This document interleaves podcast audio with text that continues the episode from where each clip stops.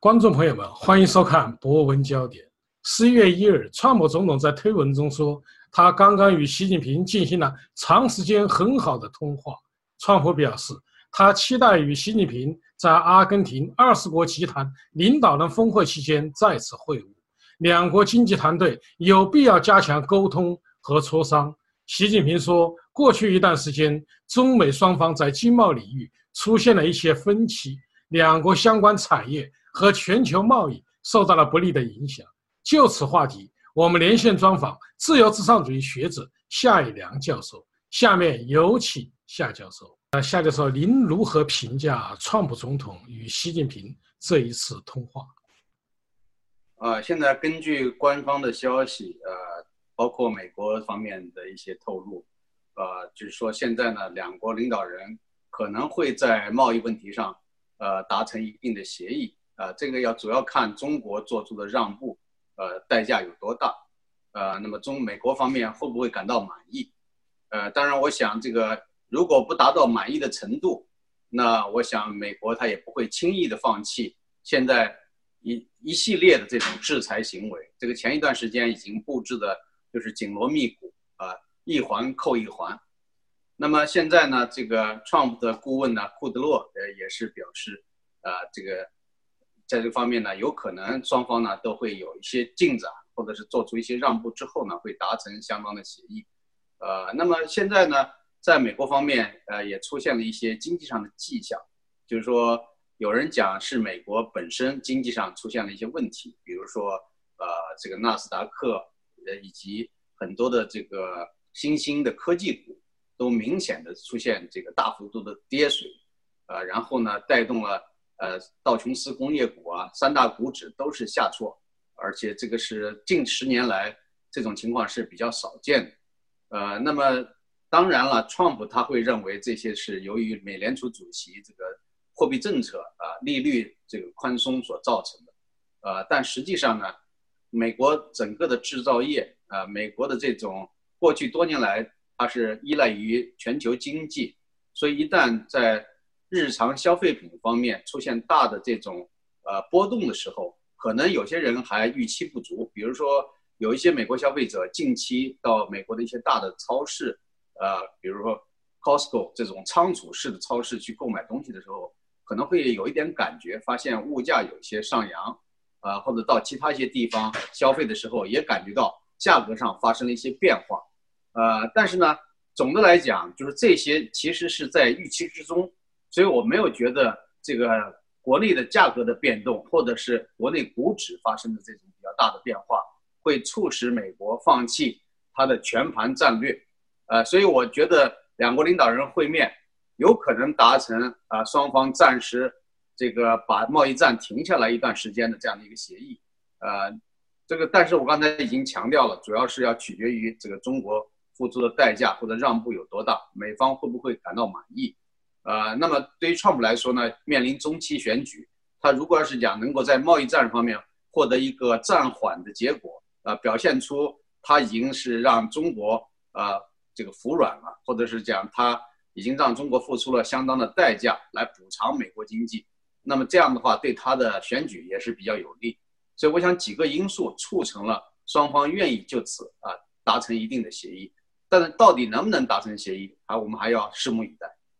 呃，夏教授，我们看到有些评论认为啊，川普总统这一次通电话，他有一个很明显的意图，就是为中期选举。那么，呃，有评论认为，就是中期选举一旦川普啊，呃，赢得中期选举后，他就会跟中国和解，最终呢停止贸易战。您的看法是什么？呃，我觉得不会。一个是川普多年来他的这个，呃，无论是在竞选期间还是在过去。呃，十年、二十年前，甚至更早以前，他的信念就对共产主义这样的一个呃，应该说是一个邪恶的这样的一个势力或者体制，他也是深恶痛绝的。他是非常崇拜里根，呃，觉得里根那个冷战啊，后来最后使得苏联呃社会主义阵营瓦解这个方面呢，他是有相当坚定的信念。呃，再加上现在对中国把中国列为头号的战略对手或者是敌人的话，这个战略是美国朝野达成的共识啊，而且共和党和民主党也达成了共识，就算是川普个人选情上出现重大的变化，他不能够连任，也不足以这个撼动这样一个已经确定的战略。所以我觉得，包括前一段时期，呃，那个美国副总统彭斯所做的演讲，也表明了美国的在今后一段时期里边的中长期的这个战略目标和战略的这个决心。这一方面，我想不会因为由于国内政治或者经济上发生一些困难而影响这样一个大的战略。呃，夏教授在最近召开的中央啊政治局会议上，专门研究经济，那么也释放出一些经济下行。的这么一种啊不利的因素，那么目前啊，从川普总统发起贸易战来看，包括彭斯副总统的演讲，都明显不仅是针对贸易战，甚至针对这个社会主义这种呃集权主义制度，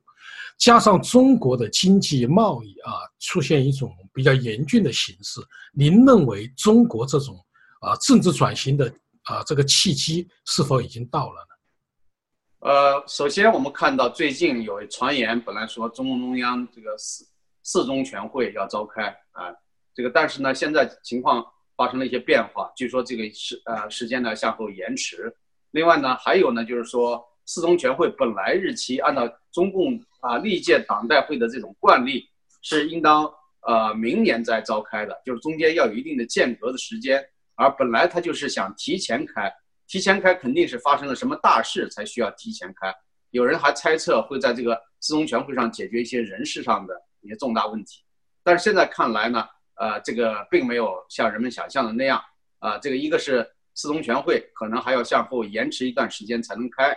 呃，甚至有可能就让正常的时间，也就是到明年的某个时间呃召开，还有呢，就是说刚才讲到啊，这个党内的或者党外的压力会不会造成？啊，就是说这个对习近平，呃，他有可能会采取一种政治改革，或者是政治上的一些，呃，至少回到邓小平路线的这样一些做法。这种这个很多的猜测啊，我个人还是不赞同。我觉得这个习近平从上台以来，他的思想，他的这种啊倾向性，应该我们看的是相当清楚。他是不可能走向宪政民主和法治，不可能呃搞这个。完全是向着西方政治文明方向去推进的，所以呢，有人讲他会不会回到邓小平时代，就连这点也不会。如果要会的话，他从一上任以来到现在这么长的时间，呃，按照过去有些人的预言说，等习近平集权的这个步骤完成之后，权力集于一身，呃，那个时候呢，他就可以全面的展开政治体制改革啊。但是现在，呃，让这些人是不是感到失望呢？还是说，有些人长期以来就用这种腔调，就是释放虚假希望呃，造成了很多的这样的这个国内的一些人总是在等待，在等待，但是后来一次又一次的失望。难道今天还不能吸取教训吗？我觉得这种期望啊，就习近平朝着好的方向改善改良的这样的一个期望，类似于我说过多次的“等待格多”啊，“等待格多”是一出那个爱尔兰剧作家的戏剧啊，他是。剧中呢，就是只始终在等待一个人啊，叫格多。但是呢，从开始到这个整个剧结束，这个人都没有出现啊。所以这就意思呢，它是一个寓意，是一种无望的等待，毫无意义的等待啊。那么，所以我想大家不要再对习近平在政治上啊，比如说能够走向啊开明的啊，有人讲说开明专制，我觉得这个种发明这个词的人都很混蛋。专制本身就是暴虐的，还有什么开明专制？他们难道就是说有暴虐的专制，也有不暴虐的专制吗？这个说法是完全是不可接受的。所以有些人说啊，那你像邓小平时代就是一种开明专制，它有有开放的一面，也有专制的一面。当你越过它的界限的时候，它就会呃残酷的镇压，包括八九六四啊学生屠杀的的屠屠杀学生的这样的一个呃暴行啊。那么但是另一方面呢，它有松动的时候。但是我想这个呢是。由于专制集权，它的势力非常的强大啊，他从来都没有放弃他的专制和暴虐，所以呢，还不能称上什么开明啊，就是说他有点松动，也是为他这个统治政权、巩固他的政权，获得一些经济上的基础，然后呢，获得一些老百姓啊这个社会安定、相对的稳定，所以呢，他这个目的都是为了维持他的统治而做出的，谈不上什么开明的一面。啊，夏律师，有些评论认为啊，为什么习近平啊陷入目前的一种相互矛盾的一种困境？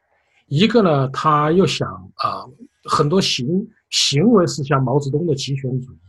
同时呢，他也没有完全封闭中国的大门，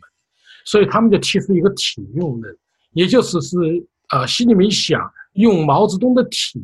用邓小平的用，也就是啊，体用结合。也就是我们以前说的“中学呃为体，西学为用”，所以他永远陷陷入了一个矛盾之中。对这种观点，您的看法是？呃，邓小平最大的特点就是实用主义，他的“白猫黑猫论”是非常闻名的。呃，也就是说，在政治意识形态这些所谓的禁忌不能撼动的情况下，啊，进行这个日常生活的物质生活方面的某些改善，啊，他是这种呢。就是比较实用，老百姓可能在一定程度上也能接受和拥护，呃，但是时间长了，大家还是能够看出，就是你这样的一个邪恶的政权，啊，掠夺百姓的财富，啊，同时给百姓一点松动，啊，这个并不是什么这个专制者的恩赐，啊，这个其实呢，啊，这种统治是不可延续长久，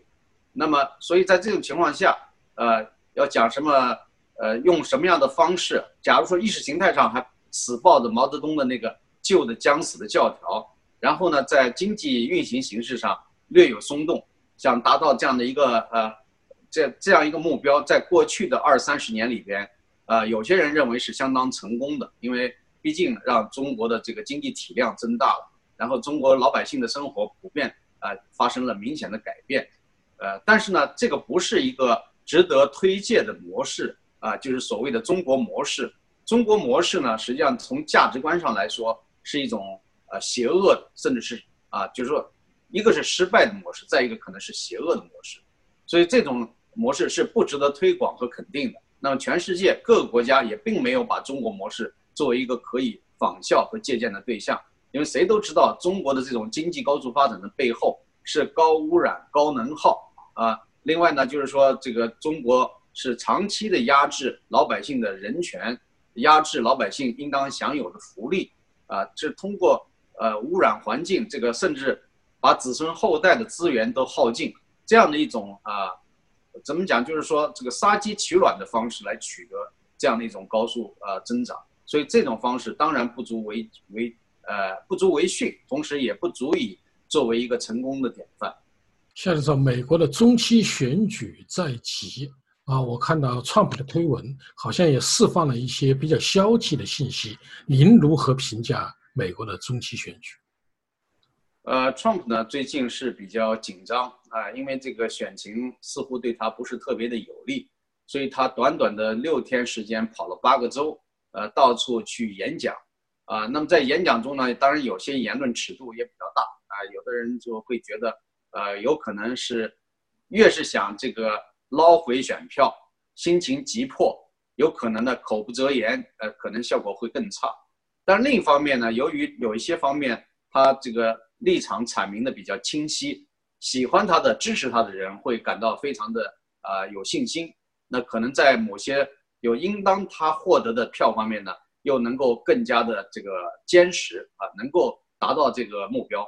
所以要看今后啊，还剩一点时间。那 就是，其实也就是几天的时间了，对吧？呃，今天是已经是三号了，所以呢，很快就会见分晓，啊。但是不管怎么样呢，就是说这次选举，啊，我觉得也是在考验美国社会，不仅是考验美国的政党、政客和新闻媒体，啊，那么对美国呃公民、美国社会来讲，也是一个相当严峻的考验，因为这个不仅仅是对美国的那个内部的难题，而且同时要面对。整个世界啊，战略格局发生了重大的变化。怎么样能够遏制共产主义集权统治？怎么样能够啊奠定美国这样一个强大的这种基础啊？也就是说，重新塑造美国，使美国更加的伟大，再次的伟大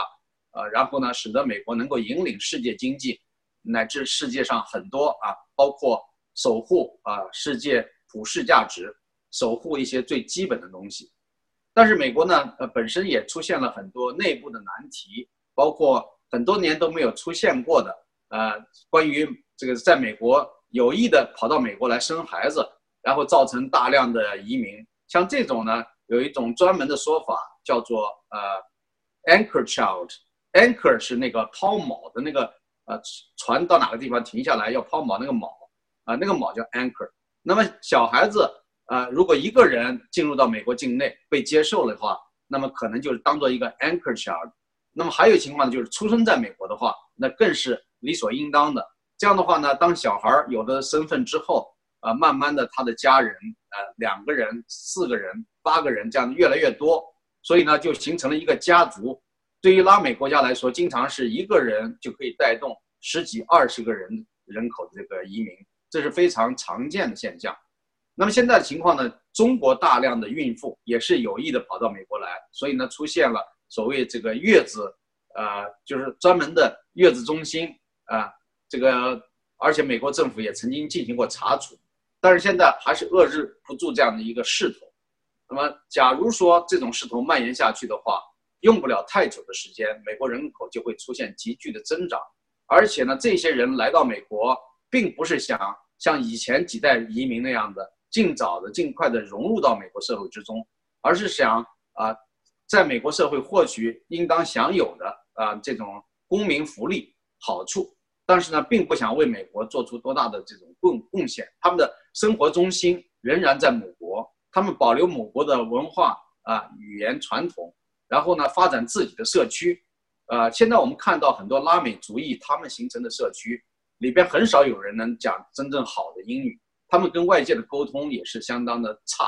呃。干的这个这些行业呢，都是比较低端的行业。那么华人圈子呢，相对来说要比他们成功一些。华人圈子里边，有些人已经能够达到呃高科技领域啊，这个大学的教授啊，或者是一些重要的呃政府机构都可能出现一些华裔。但仍然呢有这样的问题，就是说新移民，尤其是呃这种生以生孩子把孩子有意生在美国来获得身份的这种新移民，他们觉得。呃，更重要的是获得这个身份，而并不需要在美国确切的去生活、去谋生。这跟以前啊，这个几十年前、上百年前的这个移民完全性质不一样，并没有真正把美国作为一个这种向往的安家立户的这样的一个国家，啊，只是想获得这样的身份，呃，所以这个我觉得是有很大的差异。包括创普最近在有些州的讲话。已经直接明确的指出了，像中国这样的国家是专制独裁的国家，他的这个国家领导人或者他的将军们，呃，以美国为敌，但是同时呢，会让他们的孩子出生在美国。那这样的孩子对于美国人来说，是应当欢迎他们，接受他们作为美国公民吗？还是应当采取比较坚定态度来阻止？啊，还有最近呢，大家都知道这个洪都拉斯大篷车事件，就是大批的这个难民。向美国边界推进，如果不加以阻止的话，这些人就大批的没有得到任何合法文件的进入美国，就成为非法移民。而这些非法移民，呃，会将来带动更多的其他的这个呃族裔的这种呃整个大家族的迁迁移或者讲移民，这个所以对美国社会会产生非常大的影响，啊，或者说这各方面来讲的话，从美国经济目前的状态来讲，已经不足以承受这种大规模的。不加分辨的这种非法移民，所以呢，川普总统下令派军队到边界去。呃，过去呢，一开始大家还在猜测是不是要开枪啊？呃，但是后来呢的说法就是说，尽量的是用采取一些呃法律措施啊，不一定要向这个平民开枪，因为向平民开枪的话引起的这种啊这个批评啊、强烈的这个抗议啊，是可能创普也是无法接受，尤其是在最近这个中期选举之前。所以我想呢，这个其实双方都要做出一些，呃，那洪都拉斯那些难民到底是谁鼓动到在这个时点上来这个进行这种大规模的进军边界的行为呢？一方面受民主党中的一些人的这个呃蛊惑，另外呢，可能也是受到了一些国际机构的一些人，呃，特别是有人怀疑是跟中国有关系。所以这个猜测到底有没有这个依据，我们现在不清楚。但是就是这种做法是相当。非同寻常的，在美国历史上是比较罕见的。下面说有几个事实热点呢，想请您点评一下。第一个呢，就是近期啊，中共召开了民营企业家座谈会，习近平出席会议，并且呢，跟民营企业家进行交流，鼓励他们坚定信心。我也看到了一些报道，包括证监会啊，要求券商嘛，券商啊拿出资金两百多亿资金，加上商业银行和其他银行的资金一千多亿，用于支持这个民营企业的上市公司。对这一事件，您的看法是什么？呃，这次报道呢非常的搞笑。习近平在接见这些民营企业家的这个座谈会上呢，呃，强调了就是说，呃，民营企业家是自己人啊，这些民营企业都是自己人。那照这么讲的话，他以前是把这些民营企业家没有看作自己人。如果以前一直是把民营企业家当做自己人的话，那就不用不着说这样的话了。在这个时点上说这个话干什么呢？因为大家都知道，前一段时间大家都是。对国进民退这个现象非常的不满，民营企业受到普遍的打压啊，甚至民营企业有可能出现了这个完全被呃替代的这样的一个局面，因为大量的民营企业被国有企业所收购入股，啊，当然也有一些说法是民营企业主动的去寻找国有企业啊，甚至把自己的资产卖给国有企业，所以这种情况呢，不管怎么样，它造成的客观效果就是大家为民营企业未来经济担忧。呃，但是大家都知道，这个民营企业才是中国经济真正的发展动力，而国有企业并不能真正创造价值，它就是靠这个强占垄断资源，呃，采取一种呃盘剥的这种做法，呃，就相当于比如说像高速公路，呃，设立那么多的收费口，就是强强收买路钱啊，你不接受也不行。但就那样的企业，他还没本事维维持好，他还说亏损，还动不动还希望国家来再继续补贴。所以这样的一些企业非常令人恶心啊，包括过去的中石油、中石化啊，这个中海油这些机构啊，其实都是躺在那个优势地位中得好处的。那么这次呢，呃，习近平呃作为最高领导人，因为前一段时间呃，国家的一些部委啊，还有一些这个发改委，还有加上国务院副总理刘鹤都已经表态过了。那么这次呢，这个总书记、最高领导人在亲自表态。好像给民营企业家吃个定心丸，同时呢，在这个金融政策上啊，银行信贷方面也给予一些支持，啊，这种做法呢，我觉得是一种救急的做法，是表现一种呃假惺惺的姿态，很像是这个狼呃黄鼠狼对鸡说啊，黄鼠狼对鸡说，咱们本来就是朋友嘛，咱们是一家人，是自己人，不用担心，我不会害你的，啊。但是大家都知道黄鼠狼和鸡究竟是什么样的关系，你无论怎么说是自己人都还是没有用的，呃，所以我想这种骗局不会维持很久啊。那么你看他请的这些民营企业家的这些代表也都很搞笑啊，有的素质非常的低下，呃，网上还流传了一个人，呃，这个是好像来自广西的一个什么基层的这个负责人，那个人讲话给我感觉整个的腔调就像回到了这个文革时代。啊，当然，现在在中国，在很大程度上已经是跟文革差不了多少，啊，所以我觉得这个真的是时代，并不是像人们想象的，时代总是在进步啊，在有些方面，在有些局面的这个层面上，它可能真的是会复制或者会倒退啊，复辟到原来那个状态。呃，夏教授啊，金庸先生呢，在前不久去世了，对于金庸先生，您有什么评价没有？首先呃，我们觉得。特别是我个人认为啊，金庸算不上中国文学界的人物，呃，因为在正规的呃这个文学史里边，可能也会专门提他一下，但是他不是主流，他是属于边缘。呃，大家可能知道这个过去文学史里边讲那个三四十年代，啊，或者这个二十世纪初啊，到这个就是民国建立之后那一段时间里边，也有一些。啊，民间的文学，呃，就是影响比较大的，所谓鸳鸯蝴蝶派，啊，其中有一个著名的作家叫张恨水，他的作品当时呃非常受欢迎，但是他毕竟还是写这个人、写社会的，和这个金庸这种带一点臆想的非现实的世界还是有差距，所以从长远来看，金庸的作品他是呃当时影响了这个一两代人，啊，有人说影响到三代人。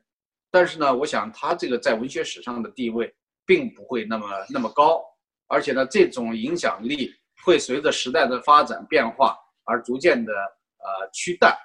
所以呢，我想在这些方面，呃，那么金庸呃，以及喜欢金庸的这些呃武侠迷们，他们一个标志性的人物去世了，那么这个这些武侠迷们也都人到中年，甚至进入老年了。啊，年轻的，我觉得这个两千年之后出生的人，可能受到的影响是极其的这个微小，所以呢，金庸他是呃，应该从商业上来讲是成功的，呃，从这个文学。一种形式上来讲，它也是成功的，那但是呢，它并不能给人们真正呃有一种呃长远的价值上的回味或者依托。这一点呢，有人会呃会不会就是说跟我有一些不同意见，说你不要对人有那么高的要求，不是每个作家都肩负人类进步的使命的啊，你不要要求每一个作家都能承担那样的角色。当然，我这个只是我个人的一个评判。并不意味着说啊，你写的东西只要好玩儿，不管它社会功能或者是长远的这个价值是什么啊，只要它在一段时间里面受到欢迎，在商业上成功就已经相当好。呃，所以呢，我觉得既然是一个相对言论自由的时代啊，我说的是指的是我们人在海外的这些华人，所以我们当然可以发表这样的一些不同的意见，呃。官方呢对金庸过去在八十年代的时候，一开始也是怀疑的态度，到后来由于最高领导人邓小平啊，这个当然他不是名义上的最高领导人，只是事实上的最高领导人啊。邓小平表示了对金庸这个小说的这种喜爱，所以其他人也不敢说三道四。那么到后来呢，呃，我想这个几代领导人也没有太多的关注金庸。那么金庸的政治立场和态度也有些不同的说法。大家说他的父亲是被中共镇压枪毙的。所以呢，他内心里面对中共是这种敌对的，这种有一种非常厌恶的这种感觉。但是后来呢，改革开放之后，他的书在大陆销得很好，很受欢迎，电视剧也很受欢迎，所以他到中国大陆会受到各方面的热烈的这个款待啊，包括邓最高领导人 邓小平都接见他。所以呢，他可能会发生一些矛盾的心理，就是从价值理论。呃，从政治价值理念上来讲，他不认同中共的一些做法，但是呢，他又承认中共他这种掌控能力，这个市场上对他也是有相当大的诱惑力，所以呢，他后来也不得不做出一些妥协和让步，但是还是呃，有些分析人士说他还是有一些底线，他没有像李敖表现的那么对权力那么迷恋，或者那么呃有点呃跟这个共产党。进行合作的那种媚态好像没有，但是另外也有人呃质疑说，难道没有吗？比如说他成为这个当时这个香港回归的时候，他也是那个重要的这些委员会的委员，而且他他的意见也是影响很大。他在那个时候有什么坚守香港民主自由法治的这种言论吗？或者是对中共未来有可能在香港进行的这种全面控制，他有什么警惕和一些建议吗？所以这些方面呢，还是存在相当的争议。呃，到底啊，一个作家、一个报人，就是媒体人，他到底能承担多重要的角色？在香港的这种前途地位和未来的这个一些呃预设方面，或者讲防范方面，他到底有没有做一些有价值的努力？啊，这个我觉得很多可能也不能够一概而论啊，可能见仁见智，大家有不同的一些看法。夏教授向您请教的最后一个问题，是一个发生在重庆万州的一个惨剧，也就是一辆公交车啊，突然啊开行驶的过程中，突然就发生了偏移，然后坠入到呃江里去了，十五条生命就这么消失了。最后发现录像找到黑匣子以后啊，还原事实的真相，居然发现是一个乘客跟司机发生殴打致使啊车辆。呃，出现呃出现偏离，对这一事件您的看法是什么？